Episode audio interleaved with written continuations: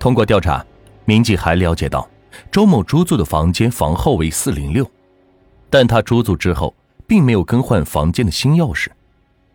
在接下来的调查过程中，警方将排查的重点放在了拥有四零六房间钥匙的人身上。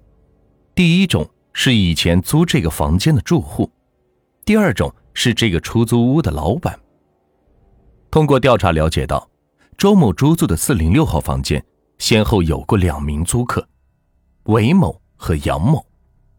可是经过走访，两人都早已经前往外地打工，并且都有不在场的证据，因此民警的重点放在了房东的身上。根据房东回忆。当天晚上，他与几个朋友在一起观看2014年巴西世界杯足球赛。他的几个朋友都可以证实，当晚他一直没有离开过观看球赛的房间，根本没有作案时间。那么，房东的作案嫌疑也被排除了。民警又对所有租住在房东家里的租客进行排查，对每个房间以及租住人逐一排查后，均没有发现可疑之处。不过，在排查的过程中，房东的一句话引起了民警的注意。在当天晚上凌晨两点钟左右，有人听见了一声尖叫声，除了尖叫声之外，还听到了瓶子碎的声音。因为当时又是下雨又是打雷，因此他也没有听清楚。尖叫声持续了几秒钟后就消失了。通过调查得知，二零一四年七月五日凌晨。正值二十届世界杯足球赛法国对德国的视频直播。当比赛进行到十一分钟时，德国队踢入第一个进球，因此大家沉浸在足球的狂欢里面。对于屋外传来的尖叫声与玻璃瓶打碎的声音，所有人都没有在意。房东以及朋友当时还以为是因为有人看球赛太兴奋了，因此对此没有太放在心上。通过两天的调查工作，警方在周某的租住地没有发现任何有价值的线索。失踪的周某就像是人间蒸发了一般，消失在了人们的视线当中。然而，就在此时，技术人员对周某进行了技术检验，确定了周某关闭电脑的时间为二零一四年七月四日二十三点零六分。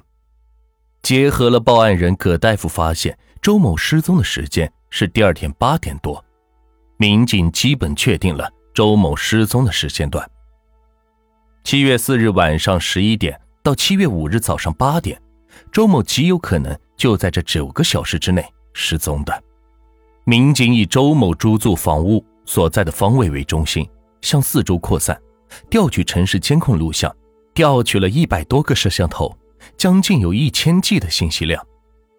二零一四年七月四日傍晚至七月五日凌晨，广西大华瑶族自治区城区内下了一场年中最大的雨，因此监控画面较以往来说清晰度是下降了很多，部分路段的路灯也停止了工作，这给警方的工作带来了一定的难度。灯光条件很差，而且监控探头照到的区域有死角，巨大的压力让民警们寝食难安。如何获得新的案件线索，寻找这起人工失踪案的破口，成为了民警们思考最多的问题。二零一四年七月九日下午，一个突如其来的警情再次拨动了民警们敏感的神经。一个群众报案，在他家旁边的水沟里发现了一具尸体。那么，报案的群众所说的尸体与失踪五天的周某究竟有没有关联呢？随后，法医对尸体进行解剖，很快给出了死者的死亡原因。死者恰好有玫瑰色牙齿，玫瑰齿在法医学上来说，窒息的状态下可能有这种玫瑰齿。窒息死亡的死者因牙齿血管破裂出血，在齿颈部表现出玫瑰色，这一特征在法医学上称之为玫瑰齿。不过，此时民警最为关心的是。现场发现的女性死者究竟是不是失踪多日的周某呢？民警提取了失踪者周某家人的血液样本以及死者的生活样性检材，送入 DNA 实验室进行检验。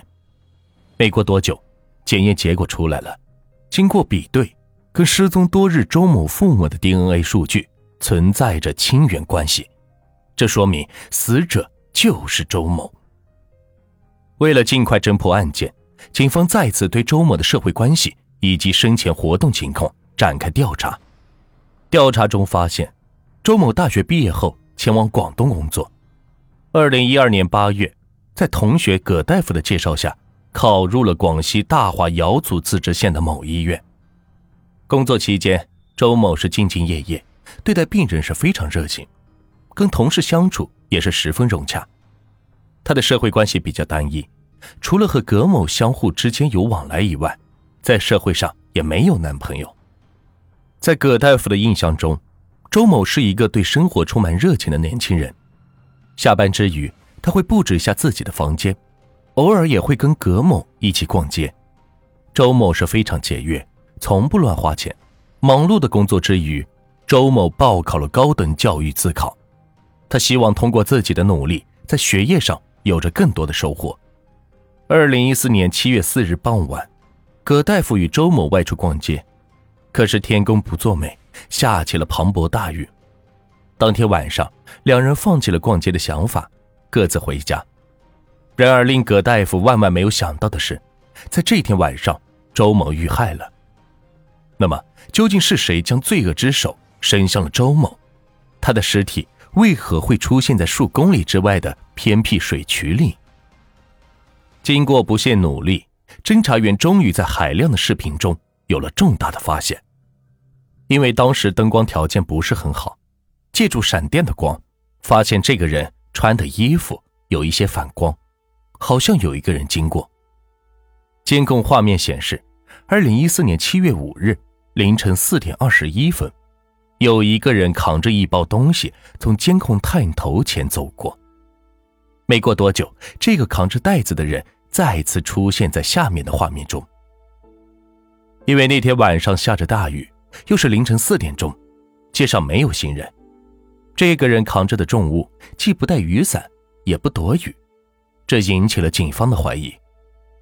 然而，通过以上几段监控的画面，警方还一时。无法获取这名男子的正面图像，侦查员继续沿着这名男子行走的路线调取监控画面。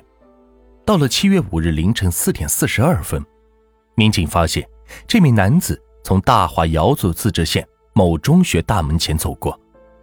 二零一四年七月五日凌晨四点四十五分，一个高清的探头终于记录下了这名男子步行通过时的正面图像，这也是警方第一次。获得该男子的正面图像。